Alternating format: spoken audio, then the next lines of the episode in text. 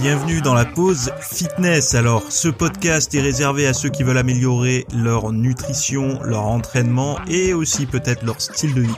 Donc, pour tous ceux qui me suivent depuis quelques temps déjà, vous pouvez me laisser une petite évaluation sur la plateforme de podcast de votre choix. C'est ce qui m'aide le plus. Allez, on démarre l'épisode.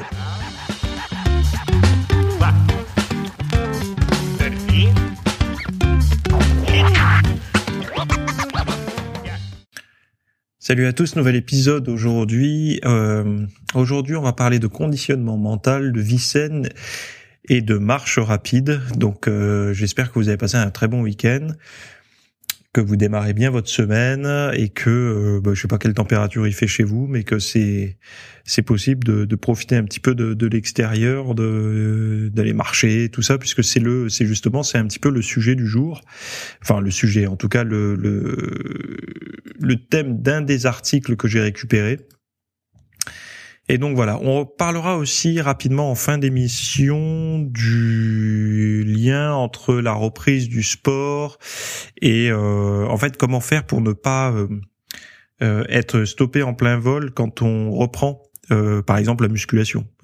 si vous êtes blessé ou autre, il est possible que vous ayez envie de reprendre, que vous sortiez d'une blessure ou d'un arrêt X ou Y. Enfin, chacun a ses raisons. Hein. Euh, et on va voir un petit peu comment on pourrait faire pour euh, pour reprendre dans de bonnes conditions. Donc, euh, la première chose, c'est le premier premier article que j'ai récupéré, c'est sur la marche. Et euh, le, le, titre de l'article, alors c'est sur Futura Science. Hein. Vous savez, souvent il parle d'innovation, etc. Et là, il parle de d'augmenter la vitesse de sa marche de 250% à l'aide en fait d'une d'une paire de baskets qui s'appellent les Moonwalkers, hein, pour faire référence, c'est marrant. Euh, alors marche sur la lune, mais ça fait référence surtout au pas de danse de Michael Jackson. Euh, alors c'est un accessoire de la startup Shift Robotique. Euh, et en fait, si vous allez voir un petit peu à quoi ça ressemble, euh, donc je vais vous citer euh, le, quelques passages de l'article. Hein. Une entreprise de robotique aux États-Unis a financé grâce à une campagne Kickstarter le développement de chaussures robotisées euh, qui permettent une vitesse maximale de 11 km heure. Elles offrent une alternative aux trottinettes électriques pour les déplacements en ville et permettent de marcher 250% plus vite. En fait, c'est des chaussures, c'est comme des patins à roulettes intelligents euh, euh, qui vous permettent de marcher euh, et de, de, de, pouvoir prendre les escaliers et tout sans vous viander en fait, puisque vous pouvez stopper, euh, j'imagine, les roulettes, puisque quand on regarde la vidéo, le gars fait une petite manie pour pouvoir prendre les escaliers, puis il repart. Alors ils disent, hein, les chaussures sont équipées de capteurs et d'algorithmes d'apprentissage automatique pour adapter la puissance des moteurs à la vitesse de marche du porteur. Plus on marche vite, plus elles accélèrent. Elles sont articulées au niveau des orteils pour permettre un mouvement plus naturel, etc., etc. Alors les batteries se chargent en 1h30. Bon, ça coûte 1399 euros. Euh, bref, euh, donc à partir de mars 2023, ce sera disponible. Bon, moi j'ai rien contre tous ces trucs-là. Euh, je pars du principe qu'une personne à mobilité réduite, ou une personne dans une situation de handicap X ou Y qui aurait du mal à marcher sur une certaine distance mais qui n'est pas encore en fauteuil roulant, là on a un outil génial. Par contre, euh, pour les personnes, alors si on me demande est-ce que tu trouves ça mieux que la trottinette, je te dirais oui, parce que à mon sens, la trottinette électrique au niveau sédentarité, il n'y a pas mieux quoi, en termes de moyens de transport, parce que le vélo, on bouge, euh, on marche, euh, on marche, on pédale, pardon, il y a quelque chose. La trottinette, mis à part un léger gainage pour l'équilibre, sauf si on n'a plus de batterie, sinon en fait on est on est on est passif à mort en fait sur une trottinette électrique. Donc je pense pas qu'on ait gagné. Alors certes, on a gagné peut-être sur la pollution dans les villes, parce que je pense pas qu'une trottinette euh, euh dans sa, sa fabrication est, est décarbonée à fond. Mais par contre, au niveau de de l'activité physique, on n'a rien gagné. Par contre, ces chaussures-là, donc les moonwalkers, ceux-là, il y a quand même un effet. Euh, on marche un petit peu, mais on réduit encore une fois le, les bénéfices de la marche. Pourquoi?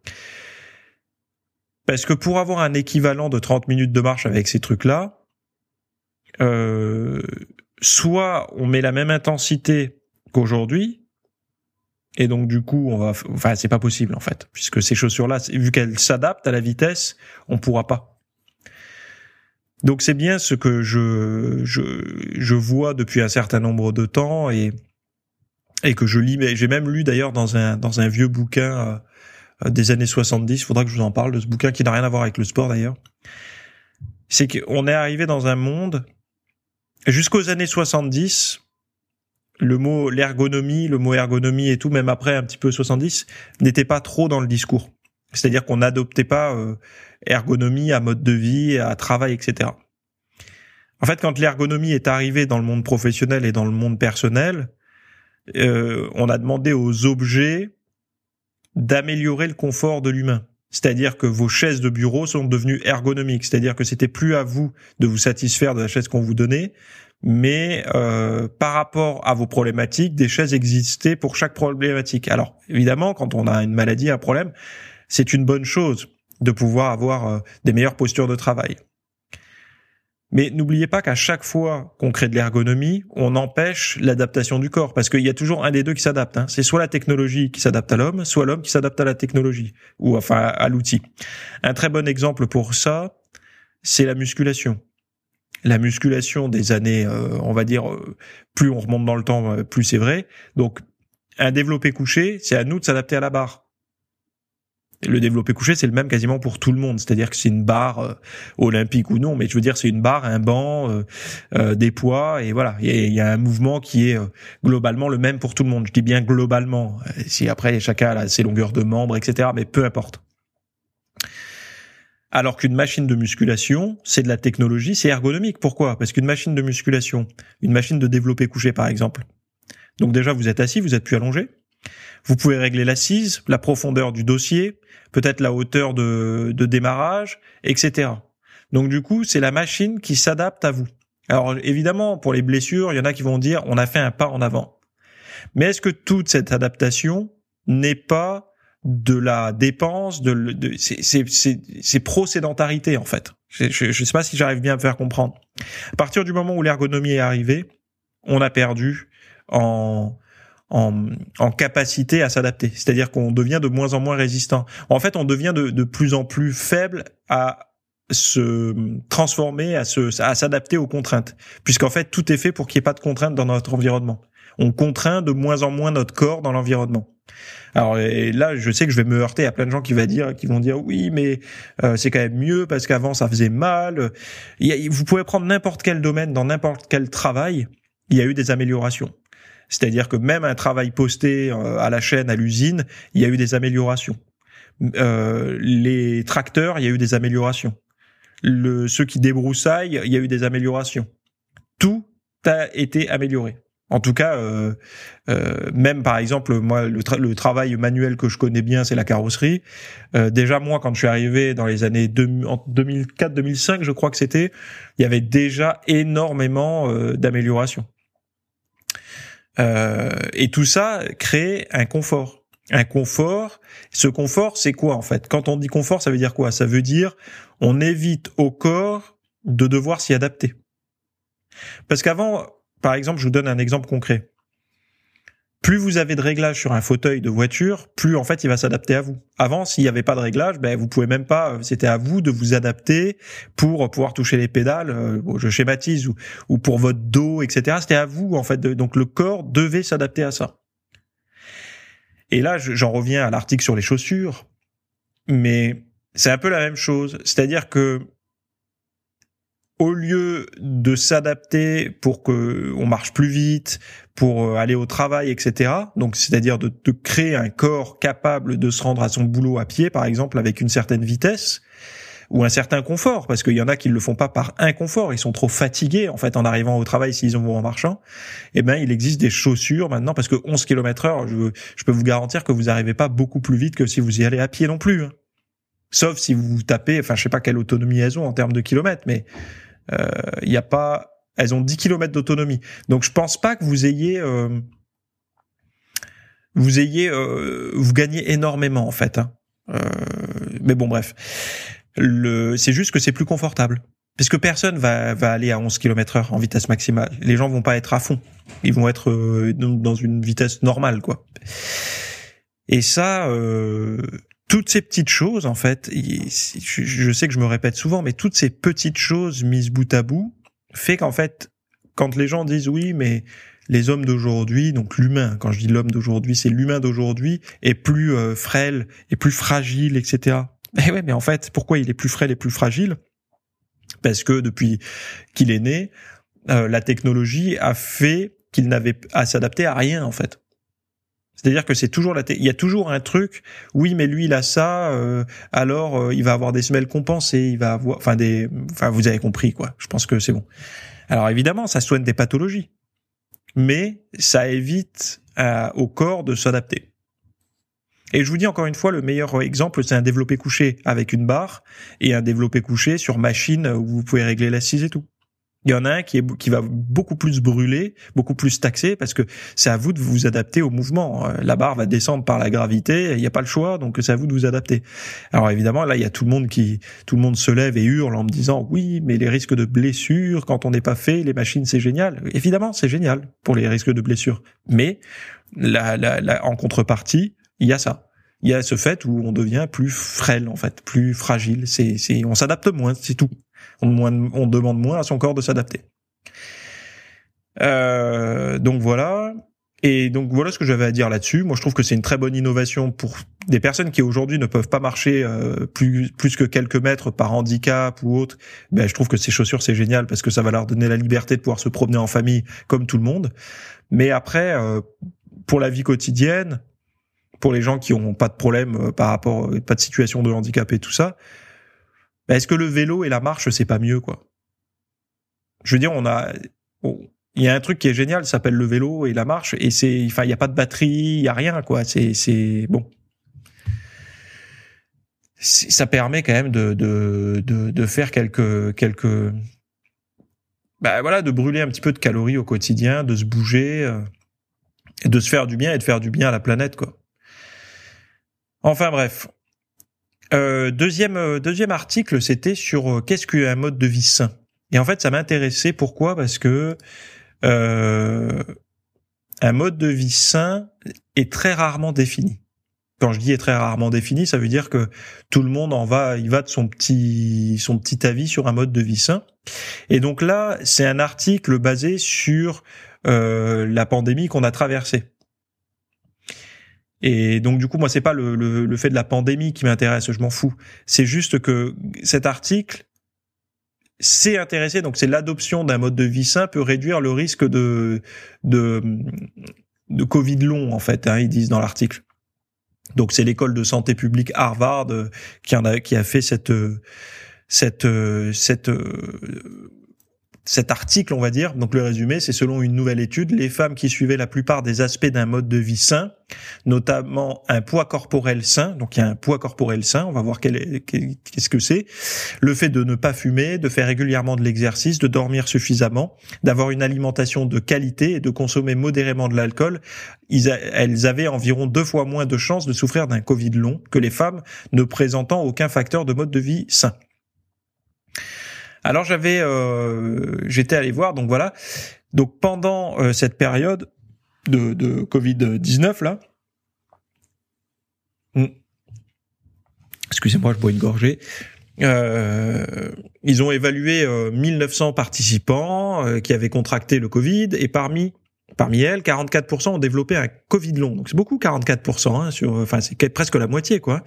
Par rapport aux femmes ne présentant aucun facteur de mode de vie sain, celles qui en présentaient 5 ou 6 présentaient un risque de Covid long inférieur de 49%.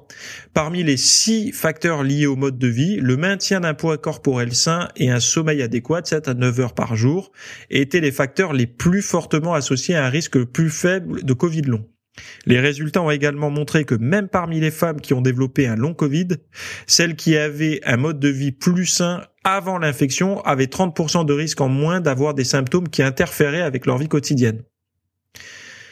Les auteurs ont noté qu'une explication possible des associations qu'ils ont observées est que sur la base des recherches antérieures, un mode de vie malsain est associé à un risque accru d'inflammation chronique et de dysrégulation immunitaire qui ont été liés à un risque accru de, longueur de Covid en fait. Euh, donc en, gros, un poissin, euh, il faut se baser à l'IMC euh, si vous faites pas de muscu ou alors tour de taille hanche, euh, enfin taille hanche, etc. Non, taille poids. Qu'est-ce que c'était déjà? La, la taille par rapport au tour de hanche, je crois qu'il y avait ça. Le tour de, enfin, en fait, plus vous avez de mesures bonnes, mieux c'est. C'est-à-dire le tour de taille pour les hommes, euh, le l'IMC pour ceux qui font pas de muscu. Enfin bon, vous cumulez tout ça, vous arrivez à peu près à avoir votre poids euh, de forme, mais globalement, je dis bien globalement. J'aime pas donner des chiffres comme ça parce que quand on fait de la muscu, on dérègle tout, mais pour les hommes, quand vous êtes à peu près à taille poids, et pour les femmes, quand vous êtes à taille moins 5, taille moins 10, ça commence, euh, taille moins 10, vous êtes au top, hein, même esthétiquement, tout ça. Taille moins 5, ça commence à être bien, quoi. Mais bon, l'IMC, basez-vous sur l'IMC pour la santé, c'est, la santé pure sans muscu. Après, si vous faites de la muscu, basez-vous plutôt sur, euh, sur, euh, sur le tour de taille. C'est-à-dire que pour les femmes et pour les hommes, il y a un chiffre à pas dépasser. Allez voir, vous le trouverez facilement. Je vous l'ai déjà donné dans d'autres podcasts mais euh, mais voilà. Donc euh, le poids de corps. Pourquoi je, parle de ça? Pourquoi c'est intéressant? Parce que rappelez-vous du body positive, body positive et tout ça et tout le courant qu'il y a eu derrière ça. C'est-à-dire que d'une acceptation psychologique, on a dérivé sur tu peux être en surpoids et en bonne santé. Non. Je suis désolé. Là, les chercheurs le disent. Il y a un poids santé, c'est-à-dire qu'il y a et il y a un poids non santé, c'est-à-dire que même au-delà de se sentir bien, le maintien d'un poids corporel sain, ça existe. C'est-à-dire que c'est défini par les chercheurs. C'est pas un truc de body négative ou body positive. Euh, tout ce qui est body positive, n'oubliez pas, c'est du domaine du psychologique. Ça n'a rien, ça n'est pas biologique. Ça n'est pas physiologique. Le corps, euh, à partir d'un certain poids, il rentre dans un système de d'inflammation chronique, etc. Et c'est pas bon. Mais ça, faut être capable de le dire à, des personnes qui veulent s'accepter en surpoids. Faut leur dire, t'as le droit de t'accepter en surpoids, un petit peu comme un fumeur, quoi. T'as le droit enfin, il faut que t'acceptes qu'en étant fumeur, tu vas t'abîmer. Il faut que t'acceptes qu'en étant alcoolique, tu vas t'abîmer. Il faut que t'acceptes qu'en travaillant de nuit, tu vas t'abîmer. Faut pas être dans le déni. Faut pas euh, travailleur de nuit positive tu vois, ou fumeur positive. Ça n'existe pas, en fait. Et pourquoi on veut parler d'obésité ou de body positive? C'est en fait c'est de l'obésité positive qu'ils essayent d'induire. Faut juste dire l'acceptation. Donc tu peux t'accepter en tant que fumeur, travailleur de nuit, alcoolique, tout ce que tu veux. Te dire t'as pas le droit de me jeter des, de la crotte de chien au visage parce que je suis fumeur, parce que je suis buveur ou parce que je travaille de nuit. D'accord? Donc on s'accepte tous comme on est. Mais faut pas dire euh, t'es en santé. C'est pas possible. En fait, c'est ça. C'est après c'est le rôle des médecins hein, de d'alerter. Les médecins souvent on leur reproche d'être un peu sévères sur les diagnostics et quand ils l'annoncent d'être un peu détachés, euh, d'être de manquer d'empathie.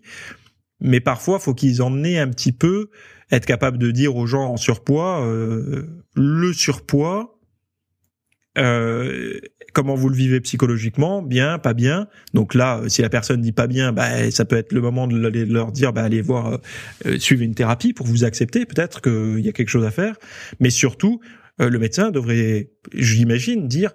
Bon, le surpoids, ça a été démontré aujourd'hui que ça conduisait plus facilement à tel type de maladie. c'est mon rôle de médecin de vous prévenir de ça. Point, en fait. Et c'est pas de dire euh, vous êtes feignant parce que ça c'est ça là oui on tombe dans le, la grossophobie là par contre. C'est parce que vous êtes feignant parce que vous avez aucune volonté. Là c'est pas bien. Mais d'avertir les gens en fait de de, de dire euh, ben voilà. Donc c'est là euh, ça montre d'une manière détournée qu'il y a qu'il y a un poids santé en fait. Et c'est ça qui est qui est qui est intéressant parce que vous le verrez jamais en fait sur un article sur la grossophobie ou sur le body positive vous le voyez en fait de, manière euh, détournée dans d'autres articles. Donc je répète les articles, les articles, pour eux le mode de vie sain, en gros, hein, c'est pas de tabac, pas d'alcool, enfin pas d'abus d'alcool. C'est pas pas d'alcool, c'est faiblement d'alcool, pas du tout de tabac. Par contre, c'est pas faiblement de tabac, c'est pas de tabac, euh, alcool faible, euh, sommeil de qualité, euh, nourriture, on va dire de qualité aussi, hein, euh, et, euh, et un poids corporel sain. une alimentation de qualité et de consommer modérément de l'alcool. Voilà. Donc voilà, vous connaissez à peu près le mode de vie sain. Ce qui est intéressant, c'est qu'il ne précise pas... Ah si, faire régulièrement de l'exercice. Voilà. Donc vous avez les, les, les, les différents facteurs pour avoir un... vous les connaissiez, sauf qu'aujourd'hui ils sont validés. Et j'ai envie de dire, c'est pas euh, là c'est pas du euh, c'est du point de vue de chacun ou ça dépend. Il n'y a pas de ça dépend. C'est voilà, c'est des données. Euh, je pense que c'est important de temps en temps en fait d'avoir des données, de remettre un petit peu l'église au centre du village parce que on a toujours il y a, eu un grand courant de mode où plus il y a eu de régimes, vous savez paléo, tout ce qui était régime en fait où on essayait d'éviter les aliments transformés et tout. Il y a eu tout un courant de mode en fait qui s'est développé en parallèle, qui était on s'en fout, on mange ce qu'on veut à partir du moment où ça rentre dans les macros en fait. Mais il y en a qui faisaient ça de manière intelligente. C'est-à-dire qu'ils se disaient bon bah si j'ajoute euh, dans mon quotidien euh, un petit truc dont j'ai du mal à me passer, pourquoi pas? Mais si ça représente 0,3% euh, de l'apport calorique de la journée, ok. Et que le reste c'est sain, c'est des végétaux, il n'y a pas de problème. Mais sauf qu'il y en a qui sont tombés dans la dérive où peu importe ce que vous mangez, de toute façon il y a que seules les calories comptent, donc vous pouvez vous composer votre diète uniquement de fast-food et tout ça. Et là pour moi c'est dérive. C'est dérive parce qu'en fait on est dans le dans l'immédiateté mais pas dans le long terme. Et en fait, il faut juste dire à ces gens, tu sais, tu es composé de ce que tu manges.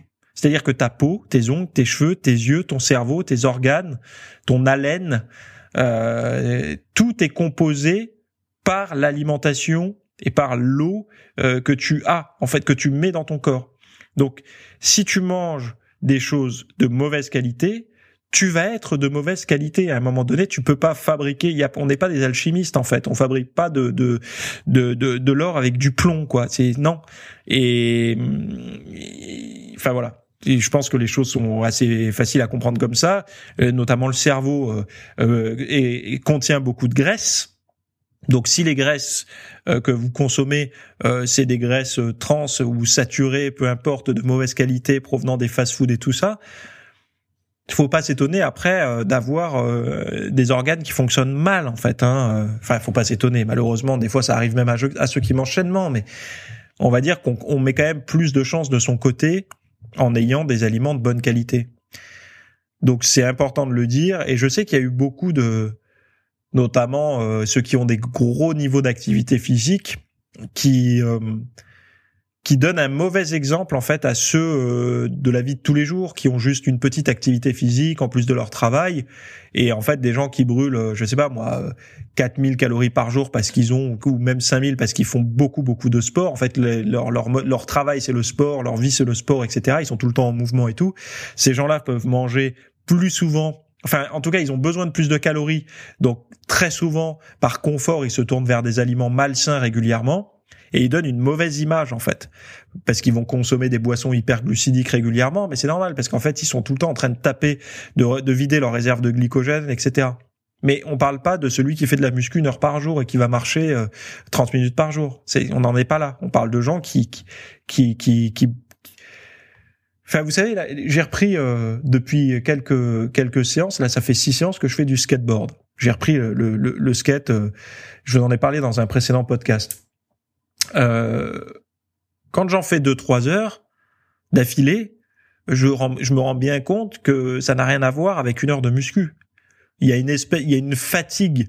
Euh, ah, je sais pas si vous faites du ski, du snowboard, du surf, je sais pas si vous faites un sport de glisse euh, durant l'hiver ou l'été, mais vous vous rendez bien compte qu'après euh, trois heures, il y a une forme de, de rinçage euh, énergétique. Et bon, j'arrive à faire ma muscu après quand même, hein, mais quand j'ai tapé une journée comme ça, je sens que j'ai fait quelque chose, quoi. En fait, je le ressens intrinsèquement que ce que je vais manger va avoir moins d'impact sur mon tour de taille qu'une journée où j'ai fait que de la muscu. Et en fait, imaginez qu'un sportif de très haut niveau, c'est ça tous les jours. Et il faut bien nuancer.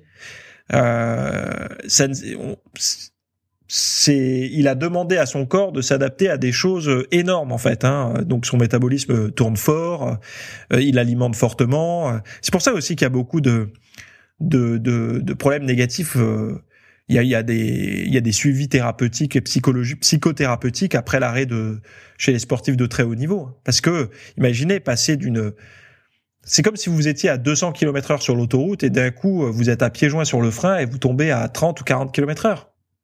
Le, le, le delta, c'est ça en fait. Hein. C'est pas vous passez de 200 à 180 quand vous arrêtez. Vous passez de 200 à 40 km heure. Et un bon exemple pour ça, c'est pour ceux qui ont des montres connectées Fitbit. Euh, vous savez, dans le dans les marqueurs de santé euh, cardiovasculaire, euh, ils vous donnent à peu près où vous vous situez par rapport à la moyenne des, des gens. Bon, globalement, si vous faites un peu de cardio et de muscu, vous êtes entre très bien et excellent ou excellent. Et euh, comme exemple, ils vous montrent euh, un triathlète ou un marathonien. Et il est, euh, en fait, la courbe, elle est fois deux par rapport à, la moyenne des gens. Enfin, c'est un truc de fou, quoi. Et on se rend bien compte que ces gens-là sont largement au-dessus euh, de des coachs sportifs que vous voyez sur enfin voilà ce sont des professionnels de la discipline c'est-à-dire qu'ils ont consacré leur vie et leurs 35 heures par semaine à ça et pas à apprendre théoriquement c'est leur corps est un outil pour ça un peu comme des militaires ils sont faits pour se battre pour tuer pour euh, enfin voilà c'est la même chose on peut pas demander à ces gens-là de manger la même chose que celui qui a le cul vissé sur une chaise toute la journée. Ça, ça n'est pas possible. On ne nourrit pas une Formule 1 euh, aussi euh, peu souvent que qu'une qu'une je sais pas qu'une qu'une Clio diesel quoi. Voilà, peu. Bref. Euh, quels sont euh, les signes précurseurs d'une mauvaise santé mentale chez les athlètes? C'est intéressant d'en parler parce que vous savez que chez les athlètes, il peut y avoir, il y a, pour ceux qui sont anxieux, qui ont des, des, parfois des tendances à être un peu déprimés et tout ça, il y a un truc qui est relativement frustrant, c'est que vous voyez très souvent que le sport fait partie euh, des traitements euh, les plus efficaces, parfois plus efficaces que les, les, les médicaments, etc. Sauf que quand vous faites déjà du sport, euh, bah vous dites mince, euh, ça doit être vraiment sérieux parce que moi je fais déjà du sport et enfin bon, vous avez compris quoi. Et en fait, il peut y avoir un, un discours qui permet de repérer quand vous commencez à attention, c'est border ce discours, alors là c'est pareil, c'est l'université de, de Staffordshire qui en parle. Et il dit, selon une étude récente, le langage de dénigrement est un indicateur clé de la mauvaise santé mentale des athlètes. Donc ils ont étudié plus de 400 athlètes différents, etc. Et j'avais cité ah voilà, euh, repérer une citation. Nous avons étudié les croyances des athlètes, la façon dont ils perçoivent le stress, leur niveau de confiance en eux, et, on, et, et avons rassemblé toutes ces données pour déterminer ce qui pourrait prédire le bien-être psychologique. Et en fait, ce qu'ils ont découvert, c'est que, euh, par exemple, une personne peut croire qu'elle doit obtenir ce qu'elle veut ou parce qu'elle a échoué, elle est un échec total. Donc en fait, en se disant des trucs du style, j'avais repéré la phrase, euh, je suis un raté si j'échoue, euh, des choses comme ça. Et là, la problématique, c'est que si, en fait, on se met une telle pression de dire si j'arrive pas, c'est que je suis nul, euh, etc. Euh, il va y avoir des problématiques derrière. C'est-à-dire que si vous ratez, euh, je suis en de dire en gros si j'arrive pas je suis une merde ou des trucs comme ça. C'est pas bien en fait. Parce que vous êtes en train de programmer une future dépression un futur mal-être mental. Et eux ils disent par exemple plutôt que de croire je suis un raté si j'échoue on peut y opposer l'échec n'est pas l'idéal mais cela ne signifie pas que je suis un raté en fait il faut jamais vous mettre dans le je dois, il faut, etc. Faut toujours dire, il serait, par exemple, je vous donne, ce serait souhaitable que je ramène la médaille, ce serait préférable que je ramène la médaille, mais si je suis deuxième, si je suis troisième ou même si je suis dernier, euh, c'est regrettable, mais c'est pas c'est pas un drame en fait. Faut pas vous verrouiller le truc. C'est pas blanc ou noir, c'est pas une fatalité ou une Sinon, en fait, c'est pas possible. Parce que même si vous arrivez à être au sommet pendant des années dans votre discipline, le jour où vous n'arrivez plus à l'être, ben, vous vous considérez comme une sous-merde, quoi. Et donc, il y a des choses souhaitables et des choses regrettables. Dites-vous ça plutôt. plutôt que il faut, je dois ou euh, si je le fais pas, c'est pas bien quoi. C'est la mort, c'est le bûcher. Parce que ça, c'est le meilleur moyen de vous ruiner. Alors il y en a qui vont me dire oui, mais ce mode de pensée, ça fabrique pas des athlètes. Parce que les athlètes, c'est ceux qui sont capables de ne pas avoir de plan B, etc. Ça, c'est des stupidités. Euh, c'est stupide de penser comme ça. Il y a des gens qui justement ont tellement d'anxiété que cette anxiété les font échouer. Parce que l'anxiété, c'est de la ressource mentale. Euh, que vous brûlez parce que quand vous êtes anxieux je vous garantis que le glucose euh, euh, c'est par litre que vous le buvez enfin c'est une, une image hein, c'est pas comme ça que ça se passe mais le, votre cerveau il, en, il engobe du glucose quand vous êtes anxieux donc du coup vous n'avez plus toute, cette vitalité utilisée par votre cerveau euh, en étant anxieux euh, à l'approche de, la compétition ou durant le juste avant la compétition quoi on va dire. Vous ne l'avez pas pour vous concentrer sur le circuit sur je sais pas peu importe. Donc du coup vous perdez. Donc ce qu'il faut faire pour ces personnes là c'est réduire le niveau d'anxiété. Et réduire le niveau d'anxiété c'est changer ces affirmations là pour ces personnes là en tout cas donc euh, cette personne avoir un plan B ça peut être si avoir un plan B dans sa tête lui permet de réduire l'anxiété, ça lui permet d'être plus performante. À l'inverse, il y a des personnes qui, si on leur donne un plan B, elles se disent ah c'est bon, je ferai. En fait, elles savent déjà qu'elles vont faire le plan B quoi. Elles s'autorisent plus facilement à échouer. Et il faut être capable de savoir dans quelle catégorie on se trouve. Je lisais dans un bouquin une fois que euh, moi, je, ne fais pas de plan B parce que si j'ai un plan B, euh, euh, je vais pas à fond dans mon entreprise, etc. Bon, moi personnellement, ça me c'est pas quelque chose que j'aime. Moi, j'aime bien avoir un plan B en permanence parce que le plan B permet de réduire l'anxiété aujourd'hui, qui permet en fait de travailler plus sereinement. J'ai pas besoin en fait de me sentir pris à la gorge pour travailler, mais je connais des gens qui ont besoin d'être face au mur pour prendre une décision. Euh, et c'est pas, euh, enfin, je veux dire, euh, chacun a ses qualités, chacun a ses défauts. Hein, parce qu'il y en a un qui est plus dans la prévoyance, dans l'anxiété, donc moins dans le présent. L'autre qui est un peu trop dans le présent, qui prévoit pas trop, et d'un coup il se prend un mur en pleine face. Donc c'est un équilibre entre les deux qu'il faut avoir. Je suis d'accord, mais il faut au moins se connaître et se dire que si euh, vous êtes en permanence en train de vous dire si je j'échoue, je suis pas bien, je suis une merde, je suis un raté, etc. Tôt ou tard, euh, ça en fait à force de vous le répéter, le jour où vous échouez, vous devenez en fait euh, c'est de la suggestion, vous faites un peu comme de l'auto-hypnose et euh, le jour où ça arrive, ben, vous êtes dans ce conditionnement mental là puisque vous l'avez répété tellement de fois que ça, ça, vous arrive. Alors que vous vous dites si par exemple, je sais pas, vous, vous pouvez vous dire bon ben le jour où j'échoue trop souvent ou ça y est, j'arrive plus, c'est le moment de faire ça et un truc cool en fait. Ça veut dire que je suis arrivé à un moment où je dois progresser, je dois avancer, je dois changer. En fait, quelque chose de plus positif.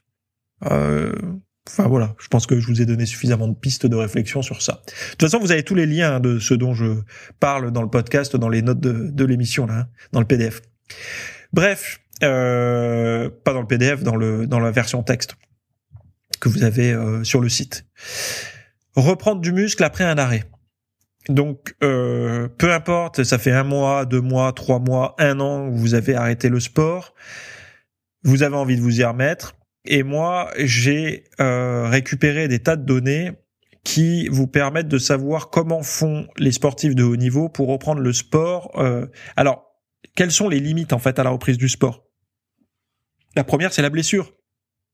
Parce que quand on est à 100 kilos développé couché, en série, ou même à 80 ou à 70 kilos en série, on a envie de revenir et d'être à 60 maxi ou à 90 si on était à 100. On n'a pas envie d'être à 20 ou à 30. Et la problématique, c'est qu'il y en a qui vont arriver, vont vouloir tout de suite reprendre leur perf d'avant et ils vont se blesser. Donc du coup, ils sont, sont arrêtés un an, ils reprennent au bout d'un mois, ils ont mal partout et ils doivent réarrêter pendant trois mois. Et en fait, ça, ça va les user, ils vont jamais reprendre correctement. Donc comment font les sportifs de haut niveau pour récupérer extrêmement vite un niveau très élevé dans un court laps de temps?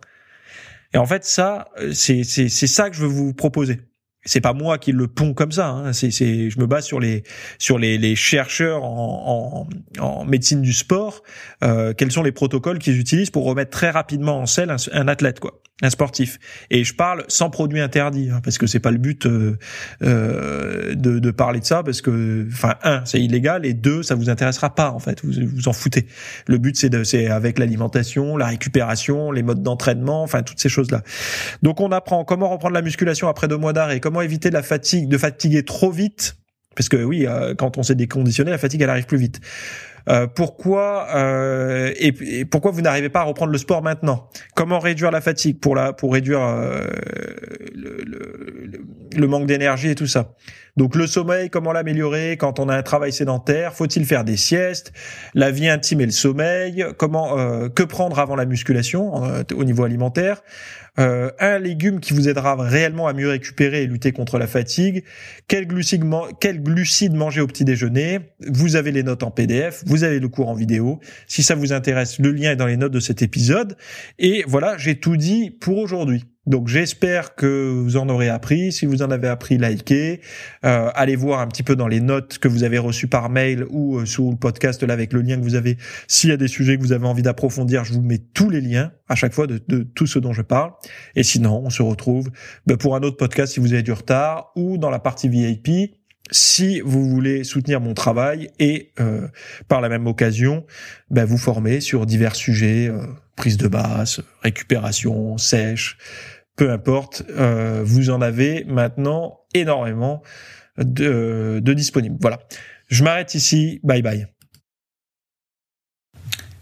Merci d'avoir écouté cet épisode. Alors, avant de partir, j'avais juste quelque chose à vous partager.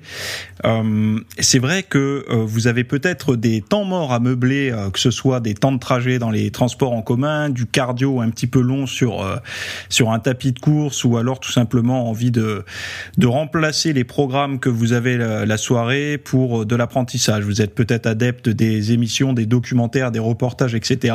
Sauf que dans le monde de la de la musculation, de la nutrition, euh, du développement, euh, euh, ben voilà, d'un mode de vie sain, etc. C'est un peu maigre en contenu dans les médias grand public.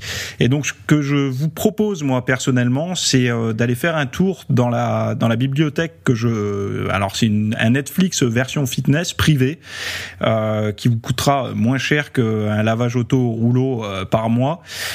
et là, vous avez vraiment tous les sujets. Alors, c'est plein de cours hein, que je propose. Il y en a déjà plus de 300. Euh, ce sont bah, sur le sommeil, sur euh, les hormones, sur euh, la nutrition. Donc euh, ça peut être pourquoi on a faim, pourquoi on n'arrive pas à tenir un régime, comment faire, quelles sont les solutions, mais aussi d'anatomie pour l'entraînement, des programmes d'entraînement. Donc tout ce qui est lié à la perte de graisse, si vous avez du gras sur le bas du ventre depuis des années, ou alors si vous avez du mal à prendre de la masse musculaire, tous ces sujets du plus connu entre guillemets, du plus recherché au plus pointu, tous ces sujets sont largement abordés euh, dans ce dans ce, cet espace VIP. Donc euh, pour rappel, pour y accéder, vous avez un lien en description. Si vous le trouvez pas, vous allez sur www.fitnessmiss.fr et euh, vous faites devenir membre. Voilà, il y a, y a, vous trouverez sur le site et vous accédez à ce contenu caché que vous pourrez écouter partout. Voilà, je vous laisse ici. Très bonne fin de journée à tous.